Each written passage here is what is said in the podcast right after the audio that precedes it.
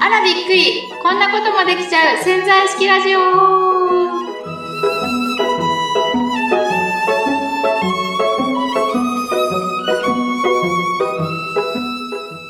夜、結構、寝る前ぐらいに、はい。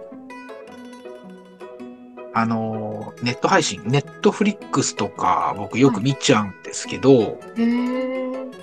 富澤さんとかって見たりします？そういうネット配信系とかって。あんまり、まあでも TVer とかでドラマを見逃したやつとかはネット配信、そっちで見たりはしますね。うん。あの、結構ね、に、日本の番組でやってない海外系のドラマとかってやっぱ配信してるじゃないですか。ネットフリックスはね、やってるでしょうね。で、この間ね、NHK で、まあ、BS だったのかな？なんか普通に夜見てたら、あのーこう、もうまあ、謎解き系の、謎解き系。うん。うん謎解き系の、うんあのーこう、まあ、ドラマっていうのかな？ドラマ？ううん、ん。まあ、ドラマですよね。をやってたんですよ、海外うん。の。はい。ふーんじゃなくてさ。え、すもっと興味持ってくださいよ。だ、だ、だ、どういうドラマなの？謎解き系って何の謎を解くんですか？あの、まあ、だから、舞台はけ警察というか、普通に、うん、けまあ、刑事物って言ったら変だけど、犯。人を見つけるみたいな謎解き？そうそうそうそう。うん。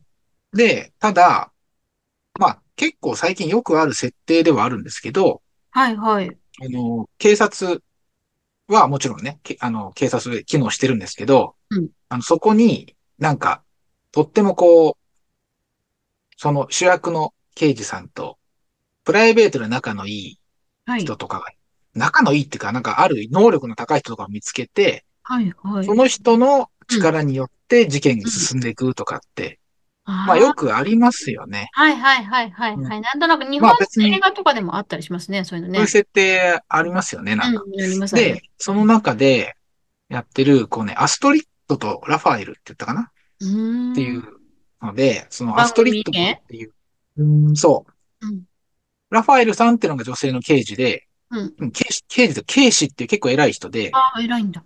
うんえーで、アストリッドさんっていうのが、あのーもうちょっと、まあ、年的に同じぐらいなのかな、お二人。だいたい30半ばぐらいのうん感じの女性、まあ、もう一度女性でね。で、そのアストリッドさんは、うんあの、自閉症なんですよ。重症。うーん。もう自閉症なんだけど、あの、ものすごい、あの、記憶力とか、うん。判断能力みたいなものに長けてて、はい。ただ、ね、やっぱ人とコミュニケーション取るのがとても苦手。で、うんうんうん。だけど、それをうまくその刑事さんが、うん彼女をうまくこリードするって感じ？う、うんそうですね、することによって、うんで、びっくりするようなところから事件を解決していくっていう、まあ、話。まあ、よくある設定ではあるんですけど、はいまあ、そのね、アストリッドさんっていう人のこう、え、まあ、演技というか、そのうん、動きもなんか、とても、こう、知的なものを感じたりとかうね。ーんで舞台がね、パリなんですよ。あ、パリ。うんうん。パリなんて、なんともこう、やっぱそういう風景とかもかっこいいし、あ、かっこいいんだ。そうでいいなぁなんて思いながら、パリねうん。それを BS でパッと見たときにはもう、あの、第、第、だ4、4シーズン目だった。うん。うんうんうん。でも、これ1から見たいじゃないですか。みたいですね。で、そしたらね、ネットフリックスじゃないな、Unext かな ?Unext で入ってて、うん。で、今、それを見てるんですけど、うんうん、まあ、こうね、こう、深夜一人で、テレビをつけて、夜更かししながら？夜更かしながらゴロって寝っ転がると、うん。もう10分ぐらいで寝てんだよね。だよ、そうね。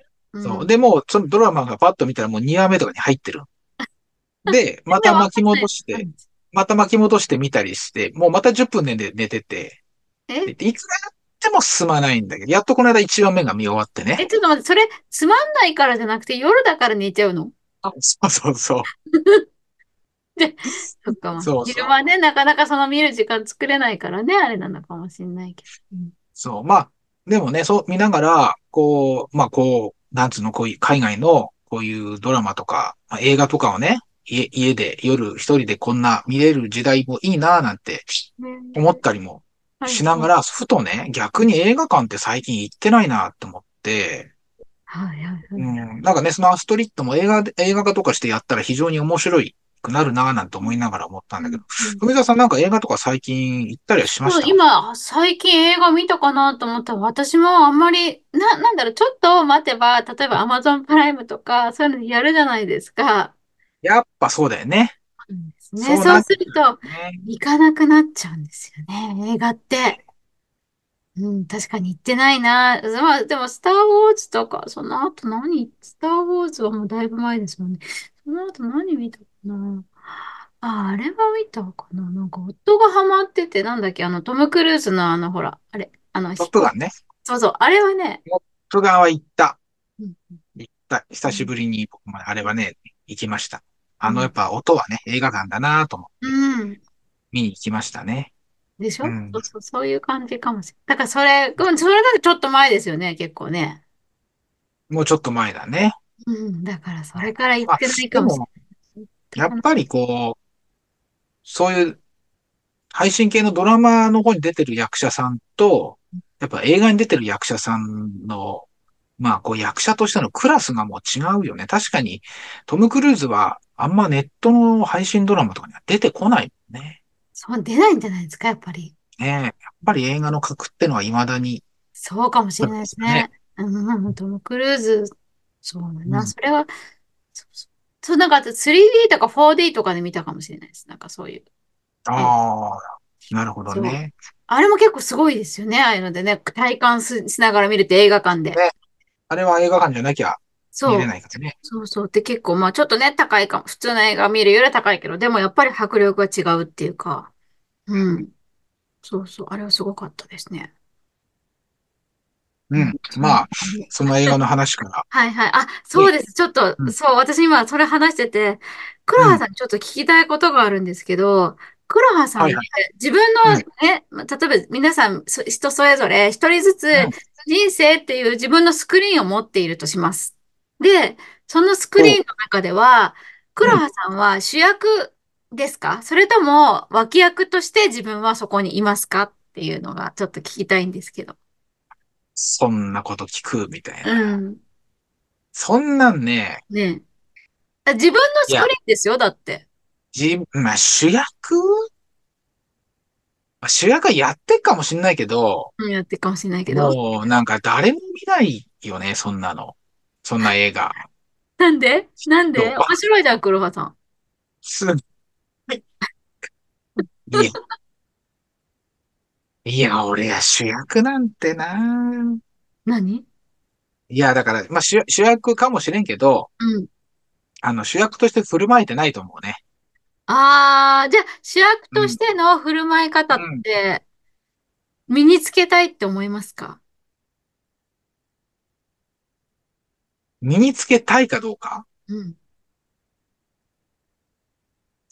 いや、いい今まあ身につけたら、身につけたら、あ、それは何？今のままでいいかってことになるの、うんそういう質問なの？うん。それはちょっと、もうちょっとなんか、もうちょっとなんかいい、いい感じになりたいかな。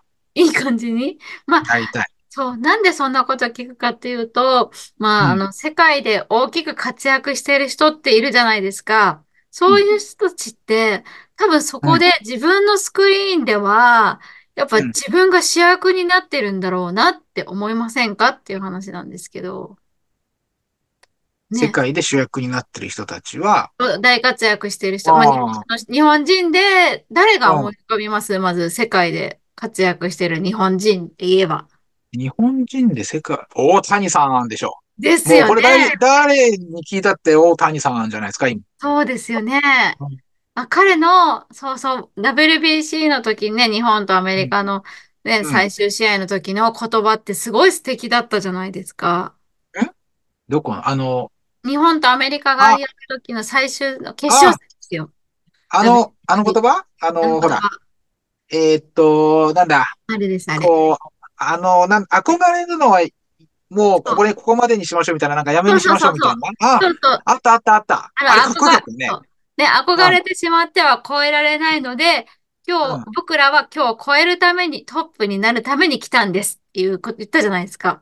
でもそこにちゃんと準備してあるの、それ。そうそう、ちょっとね、今日ね、それをね、言いたくって、潜在意識として言いたくって、ちょっとメモってきうん。たんですけど、これ、おー。確かにうん。本当に、大谷さんは潜在意識のうん。使い方を分かうん。ってると思うんですよ。なんで憧れるって潜在意識としてどういう意味があると思います？憧れを持ってるっていうと。例えばね、大リーガーの誰々さん、だ誰々選手ってテレビですごいなあその、そこに来たんだ、みたいな憧れで、例えばいた。としたら。うん。え、ああいうふうに、俺も輝きたいって思うからいい、いいんじゃないの？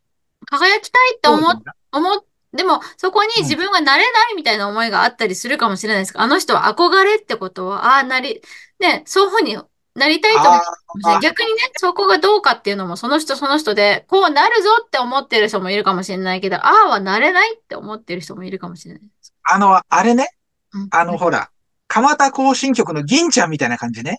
え、なんでそれ、それ、なんか、よくわかんない。かま、それ分かんなかったかうん、ちょっと待って、ねちょっと、それ、ちょっと、な、なんだ？例えがちょっとよくわかんなかったら。な。鎌田行進曲の銀ちゃんって何？ちょっと、あのね、銀ちゃんっていうこう大スターがいてね、うん。こう、まあ舞台の話なんだけど、はいはいはいはい。その舞台役者がね、うん。だからその銀ちゃん大好きなの。うん。ね。うん。で、こう、まあ、いろんなシーンの中で、うん。こう、絡んでくんだけど、うん。憧れなのよ。憧はいはい。れなんだけど、もう、そのね、その人の名前すら覚えてないんだけど、こうね、もうボロボロのこう、こう、役でね、ボロボロの役で、うん。うん。映画の、こう、中のセリフの中にはなくて、はあの、音声としては入んないんだけど、うんね、その、中の劇中劇だからね。劇中劇の中では入んないんだけど、映画的には僕らに聞こえる声で、金ちゃんかっこいいって言うのよ。うだからん。もう、あの大スターにうん。憧れを持ってるんだけど、うん。あの、自分がそこに行けるとは思ってないの。もうあ本当にもあ、うなんか、もううん。神、神というかね、雲の、雲の上の人。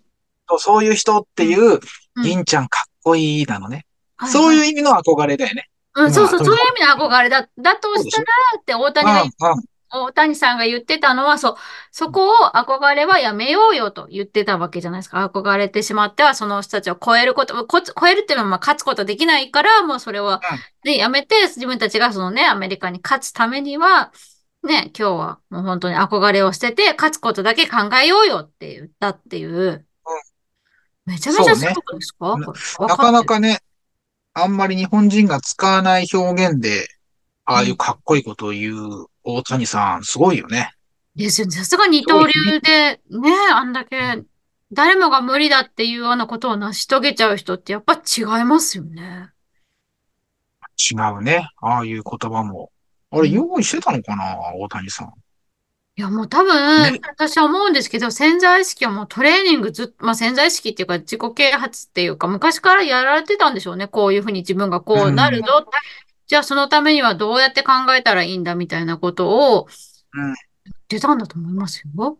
うん。まあ、そうだよね。なんか大谷さん自身が、うんなんかわ、だ、大リ、メジャーリーグにうん憧れてたなんていう話あんま聞かないよね。メジャーリーグに、からもう、行くってことだったんでね、しょうね。憧れじゃなくて。次の、次の舞台っていうか、うん。もう、あの、日本のね、あの、日ハムに入団したぐらいからそんな話をこう、いろんなとこ載ってたもんね。うん。もう目指してるとかさ。うん。だから多分、黒羽うん。さんみたいに言ったら、そんな、こんなこと言ったら恥ずかしいから、できるかどうかわかんないのに恥ずかしいから言うのやめようなんていうことはなかったんでしょうね。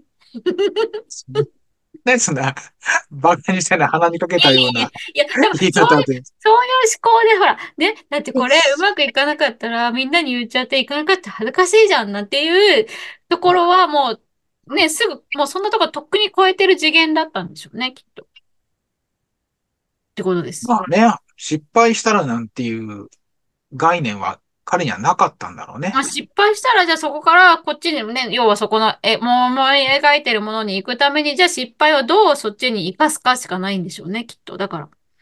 ああ、まあ、まあそうだよね。なうんんか、そもそもあの、先ほど、失敗がないのかもしれないです。だから。失敗がないとか、今回ほら、あの、腕の手術したじゃうん、ないですか。うん、うん、あれうん。も、すごい早い決断で、だってシーズン途中、あんだけの成績。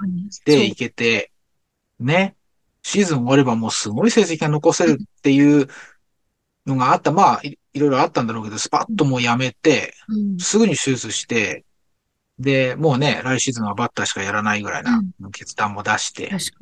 で、それは結局、次のまた二刀流に向うん。けて、そうですよね。もっと先を見てるんでしょうね。目先の、ちょっと先じゃなくて、もっとまあね、2、2年後、3年後、どんどん先まで見て、今手術しようっていう決断をなさったんでしょうね。でしょうね。まあ、大谷さんだから多分それどころじゃないと思う。きっと、うん。もう野球人生が終わった後のこととかも全部ビジョンとして持ってて、うん。その一連の流れの中の判断だったんじゃないかうんなと思うね。なんかやっぱ、決断、なん、成功してる人って決断力も早いなって思います、私。うん。うん。まあ、早い理由がわかるよね。だって、うん。ああなろうと思ったら、今これやんな、やんなければって思えるもんね。確かにね。だって、俺なんか、なんか今、これ今決断しろって言われた時に、明日すら決めてないからさ。うんえ、なんか言ってたじゃないですか。今月末までに決断しなきゃいけないことがあるけど、できないかもってさっき言ってませんでした？ああ、言ってたね。言ってた、ね。言ってた。言っだから今。月末、今月末の決断すらできない。うん。言ってましたよね。そういう、そういう人もいるんだよ。いるんだよね。でも、片やもう、パパッと決めて、ね大谷さんね、すごいですね。だでもこういう人たちの潜在意識の使い方って、やっぱり身につけたいですよね。私たちも。もちろんね、ああいう行動ができる。ううん。まん。あ、あの、あの行動、そうだね。ああいう行動ができると、未来が開けてるのかなっていう気持ちはね、ちょっとしまうん。すよね。ですよね。なうん。んか、そう、それで、まあ、潜在意識的にっていうか、まあ、このね、まあ、ここで、こんなこともできちゃう潜在意識ラジオっていう潜在意識のお話なんで、大谷さんすごいですね、じゃなくて、まあ、潜在意識と絡めてお話をね、そうでした。忘れるとこでした。潜在意識。ラジオでした。はい。思うんですけど、まあ、潜在意識には私なんか最近2種類あると思うんですよ。要は過去の記憶が詰まってる潜在意識と、あと未来の記憶っていうのが詰まってる潜在意識の2種類があると思うんですね。うんせ人の中に。え、うん？何あーまあいいか、流そうか。ちょっとさ、え、未来の記いい憶って言葉に、何ですか？その、あ、いや、未来の記憶ってだっておかしいじゃないですか。記憶って、うん。あの、経験してきたことが、ね、脳に蓄積されていくから記憶なわけでしょ？まあまあ、普通そうね。言いますよね。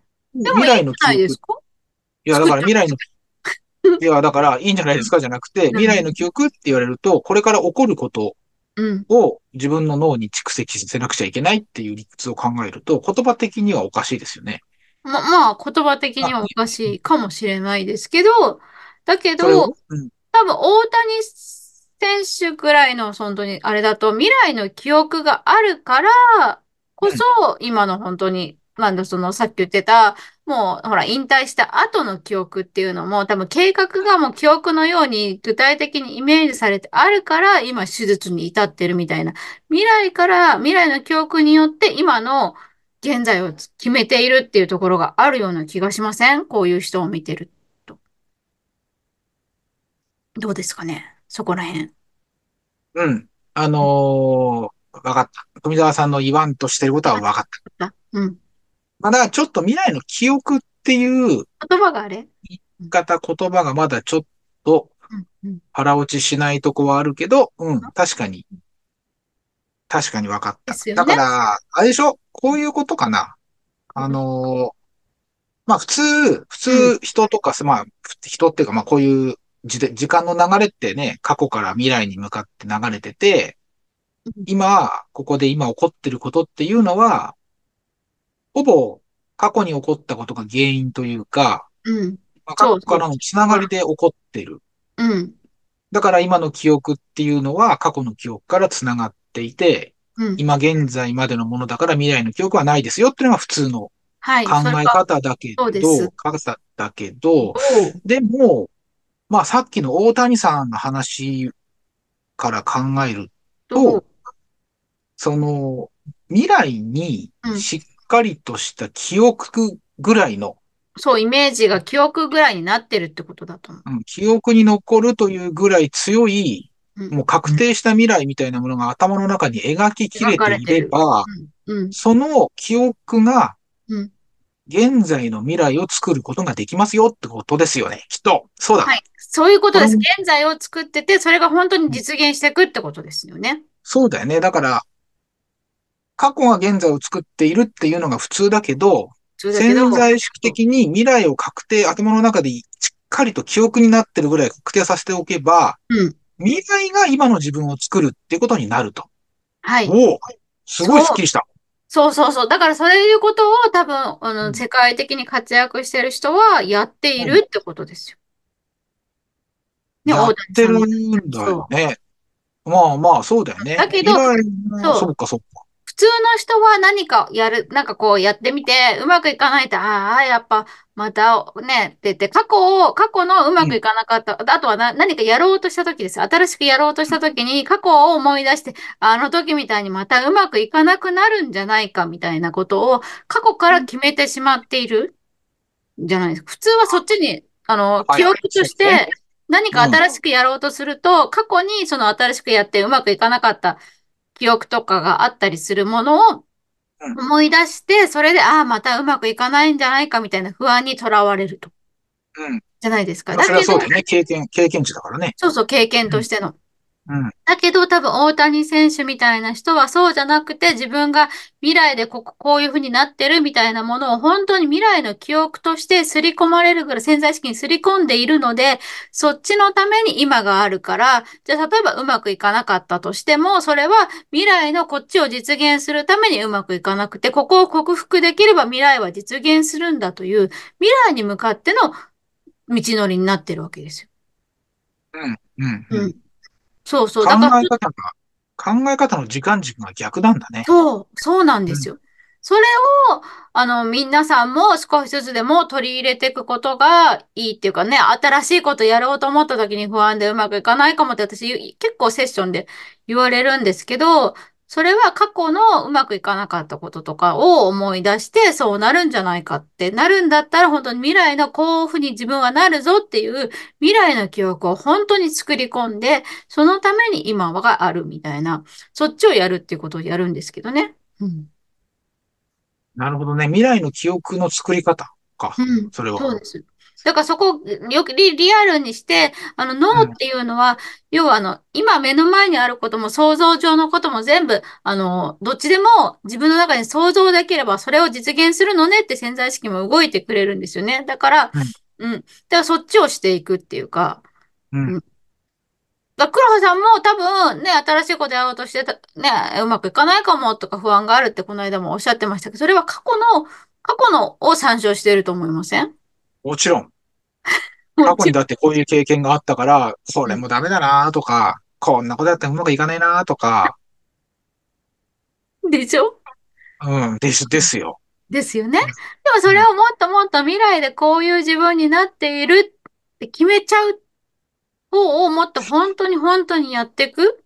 そこでい、いかに臨場感を持たせるかっていうのもあると思うんですけど、いかにそれがほ自分の本当の姿なんだっていうことを、もう本当未来の記憶として刷り込むってことです。自分の潜在意識。も、確かによく言うよね。なんかその自分の未来の姿がありありとイメージできれば、その願いは叶いますよなんて言葉よくあるじゃうん。ないですか。そうそう、それです、それです。そういうことですよね、結局ね。うん。なんかね、なんだろうね、そうやってうまくいった人って、なんかそれがもう分かったんですみたいなことも言う人いるじゃないですか。なんでできたの？いや、だってもうそこがもうイメージできてましたもんみたいな人は、もうイメージでき、最初からできちゃう人もいるんでしょうけど、うん、でもね、うん、その今言ったようにイうん、メージできていれば、未来がこう、目的がしっかりしていれば、うん。そう、そうなりますよってよく言うじゃないですか。はい、はい、はい。でも、それって、その、よ、そうなりますよって言われても、そんなことあるわけないじゃんってうん、ふうにやっぱ思ってたら理、理屈が通んないから、うん、別に。うん。でも、でも、そう、言い方変えて、うん、あの、さっき言ったように未来の記憶がうん、あれば、その記うん、憶ぐらいに強い思いがあれば、その未来の記憶が現在の自分の行動に影響を与えてるんですよって言われれば、うん。それはなんか理屈が通る気がすそうる。じゃないですか。だから今の現在の影響を与えてたとしたら、例えばうまくいかなかったとしても、あ、ここのうまくいかないことがは、あの未来のこのね、記憶のこれ、こっちになっていくために必要なんだと思ったら、なんか何が何でもじゃあここからどうやって前向くかみたいな、立ち上がって前進もうみたいになりません？意識として。逆に過去の、ああ、また俺同じことやってたっていうふうに自分を責めるんじゃなくて、前を向く記憶になりません？なんかね、そんなことすら思わないかもしれない。思わない？そっか。あの、だって、み未来が確定してるイメージがバーンってあったら。その、その状態になるために今自分のこう行動が影響されてるよって思う。そうですねそこで。なんか失敗したり、うん。間違えたりしたとしたときに、うんうんそんなも、そこで、あ、これが未来のこういう自分になるために、これを乗り越えなくちゃいけないんだな、なんて思う隙間すらなくて、今すらなく。うん。もう、そっちがイメージできちゃってるから、多分失敗しても、そんなのは別に何でもなくて、うんあのいつもの自分の行動の中の一つで失敗や、ん。ねそんなのいくらでも訪れるじゃないですか。だから、あの、そこになんか変に理屈づけて考えてるから、あの、ああだこうだこあ。う、自分の運勢はどうだとかさ、いろんな占いしようかとかって気持ちになるけど、あの、もう、そこのきゅ未来の記憶が自分に影響してるっていうふうに、うん。ちゃんと理解できちゃってれば、あ、あ、それがだから今の自分に起こってることなんだなって思って、多分何も不思議なくもう淡々とやるって感じですか？ないかなって思うけど、それを自分がやるかどうかまではまだちょっと未知数だ。うん。実だ。まあ、まあ、まだまだだから、黒さんの中に話はまだ未来の記憶がまだできてないってことですよね。しっかりとね。そうね。やっぱまだ過去の記憶に引っ張られる。このうんほら、過去の記憶でさ、失敗したとかっていうのがあるって言ったでしょ？はいはい。そっちじゃなくて、過去の記憶の方にもさ、成功したっていう記憶もあるわけあですよ。るよね。うん。だから、うん未来の成功したい、した自分の記憶、記憶、か未来の記憶と過去に成功したうん。過去の記憶、うんうん。両方とも成功したらそこで、あの、えー成功の戦いになるじゃないですか。そうですね。うん。過去の成功の方が、そんな質質も低いし、大きさも小さいかもしれないけども、経験値的にはそれでもさ、なんか、ちょっとはうまくいったみたいな経験うんうんうん。だからそこは安心なわけですよね。そうですね。うん。で未来の記憶は、そうなりたいと思ってやってるし、うん。あの確定はしてるんだけども、でも、そこの、引き算みたいなのが行われて、そこで、引き算？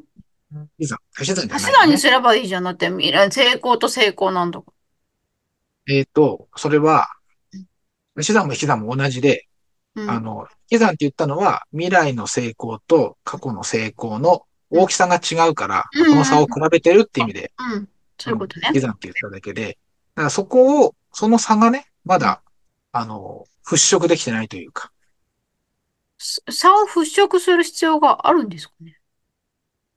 あるある。あのその差、それは未来の方がでっかいうんものが成功したいと思うから差はあるじゃないですか。うんうん。だけど、どうしたって未来の記憶は、うんいくら確定してると言ったって、過去のものよりも僕はイメージは薄くなってるんですよ。密度が。うん。うんはいはいはい。だから、その密度がまだ濃くないから、どうしても比べちゃうかなと。おー、でも過去にも俺は成功してるんだからできるやつなんだって思ったら、それは、だから未来のこっちもできるよねっていう考えにはならないのかなって。あ、だからそうじゃなくて、未来の成功のまんま行くんだったら左に行くよ。でも自分はじゃあ右に行こうと思ってるよ。どうするっていう時にそれが効いてきちゃうなと思そういうことか。うん、そういうことなんですね。もうう。でも、まあ、どっちの分野でも俺は成功してる事例があるから大丈夫だっていうふうに考えちゃえば、いっちゃうんじゃないかっていう私的な考え、うん、なんですけどね。はい。さすが富澤流。はい。なんか、そうじゃないで。うん。僕はその辺ちょっとこう、考え方がこう耳っちいからさ、どうしてもそうに考えてしまうんだよね。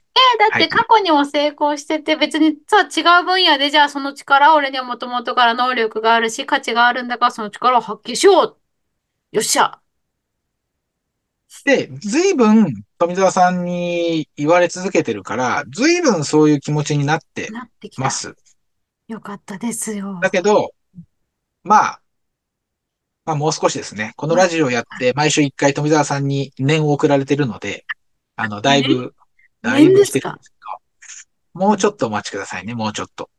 わかりまはい。した。はい。まあ、僕がでも多分ね、うんあの、完璧に、そうですね、そうですね、になっちゃったら、面白くないラジオとしんです。て、ラジオとして成立しないので、面白くないですよね。イエスマンだけの黒羽さんって超面白くないとね、思います。そうそう、そうなっちゃうん。いいけど、え、そうなんないと僕は成功しないと思うと、ラジオとどっち取ろうか、みたいなえ、で。も それで黒羽さんの例を見て、あ、そっか、ここが黒羽さんのあれなんだ。じゃあ僕はこうしようってこう聞いてる方がやってくれて、そちらの方が成功すればいいかな、なんて。当て馬ですか。いやいやそんなことは言ってないですけど、まあ、はい。まあまあまあ、いいです、いいです。まあ、こね、れはね、そういうまあ、ことで、ラジオをはい。楽しく聞いてもらえればそうですいいと思いますが。今日ちょっと長く話しすぎですあ、よ。はい、そうですよ。まあ、じゃん。あ、はい。はい、こんな感じかなって感じですね。今日はね。はいそうですね。ですから、まあさっきのね、記憶、未来の記憶っていうのが今日のね、うん。話のテーマで。すごい、でも、いい、いい、いい話だと思います。ね、示唆に富んだ、うん、話ですよね。うん。はい。あのーじゃあ今日、ちょっと、また、富澤さんの最後のはい。一言で、もそうです。う一度未来の記憶について、富澤さんの言葉でしっかり説明していただいてよろしいですか？そうですね。未来の記憶。まあ、本当に自分の、あの、未来の記憶っていうか、まあ、それを自分の中に、潜在意識の中に作り込むと、ね、今の、現在はそちらの方に本当に自然に、黒羽さんもおっしゃってたように自然に進んでいくので、ぜひそう、未来の記憶を作っていくっていうことで、まあ、そのためにも、自分の人生っていうスクリーンの中では、まず主役でいるっていうことを意識していただきたいな。と思います。はい。はい。そうですね。ぜひ、その未来の記憶をもとに、主役ですよね。人生のはい。主役になってほはい。しいっていう、そうですね。頑張って、はい。あのね、自分のスクリーンなのに脇役で端っこに行っちゃもったいないじゃないですか。そうですよね。僕もじゃあ頑張る、頑張らないでも、もうスクリーンの真ん中で、うん。で、それ威張っ。てるとかそういう意味じゃないですよ。自分が、自分の現。実作ってるって思うってことですけどね。うん。はい。わかりました。はい。そういう自分になるよう頑張っていきたいといや、頑張ん思います。なくてもまあいいですけど、意はい。識しようってことです、まずは。うんはい。はい。そんな感じで今日はお送りしてきましたが、なんか黒羽さんからはい。なんか告知があるそうなんで。そうなんですよ。はい。実は珍しく告知があるんですけれどね。も、はい。はい。今日、えーこれ配信してるのは2月3日が、ですね。うんはい。来週、来週なんか、で次回の日曜日、2月11日ですね。はい。はい。えっと、横浜の桜木町でですね、イベはい。ントをやります。はい。はい。立春朝絞りの会。えー立春朝朝絞り。の会。うん。うん。うん。立春朝絞りっていうですね、うんえー立春の朝、だから明日ですね、2月4日の朝にはい。絞るっていうね、決められたお酒があります。これ。日本の中で40蔵以上の蔵が今参加してるんですけども、うん。立春の朝めがけて作った生原酒、お酒、日本酒ですか？日本酒です。うん。これを、おまあその40数蔵がね、今日本中で作ってるんですけれども、うん。このね、立春の朝に絞られた立春朝絞りっていうおうん。酒を、はい。全種類、日本中の立春朝絞り全種類をうん。2月11日に、えはい。ーその会場に揃えまして、ええ。そしてはい。飲み放題でええ。皆さんで日本酒を楽しんでいきましょうという、そおんな会をね、え、実はね、これもう、えっと、9年もやっていましあ、て、9年。うー毎年ん。9年もやっうん。ていまして、僕去年もね、ずっと去年、僕は8、7、8回参加してるんですけども、うん。やっておりまして、えー日本酒がね、好きすぎて、実は僕ね、利き酒師とか持っちゃってますので、うん。うん。はい、その回ではですね、まあ、あの、皆さんに美味しくお酒を飲んでいただくためにですね、いろ趣向を凝らしたいろんな、あの、イベント。ありますので、ぜえ、ひ、はい。皆さんですね、お時間ありましたら、はい。えー来週2月11日、2月1えっと、日。午後、えー2時、14時かな ?14 時ぐらいからと思ったな。あの、桜木町でやりますので、で、あの、詳しい内容とかはね、うん。このポッドキャストの概要欄の方にはい。貼っておきますので、あはい。の、ぜひ、あの、ご友人、お誘い合わせのはい。上ですね、ええ、え来ていただければと思います。ですね。はい。はい。間違いなく、美味しい日本酒が飲めます。もうこれ間あ、違いないです。日本はい。酒好きな方におすすめですね。本酒、じゃあ。うん。日本酒好きな方も、本当来てくうん。ださい。はい。はい。そして、先ほどね、生原種とか言ってましたけど、はい。生黒羽、生富沢にも会えますので、お手伝いすはいるんで、ねはい初めて。ていただきますので、はい。はい、そんなね、ことも、もしそれを楽しみにしていただけたら、そこはいらないよって言われたら別なんですけども、はい、楽しみにしていただけたらなと思います。サインとか考えておきます、私たちそれぞれ。えっ、と、僕はせん、あの、自己肯定感が低いので、そういうものはちょっと、恥ずかしいので。はい。僕は、あのね、先ほど言ってた、何でしたっけ過去の記憶とかね、現在のためにこう、どう使うかなんですけど、この日に限っては日本酒を飲んでしまうので、過去の記憶が一切なくなりますので、はい。あの、未来に向けて楽しく振る舞ってる黒羽裕二が見れるんじゃないかなというふうに思います。はい。はい。以上、以上、はい告知でした。よろしくお願いします。はい。はいじゃあ、ぜひ皆さん来てください。はい。お会いできること楽しみにしております。います。お手紙も、お手紙も待ってます。はい。そうですね。お手紙もそろそろね、また次のお手紙待ってます。なんて本気で待ってますんで、お願いいたします。全部読むんでよろしくお願いします。はい、読みますよ。それじゃあまた来週、はい聞いてくだありがとうさい。ございます。はい、ありがとうございました。ありがとうございます。さようなら。さよなら。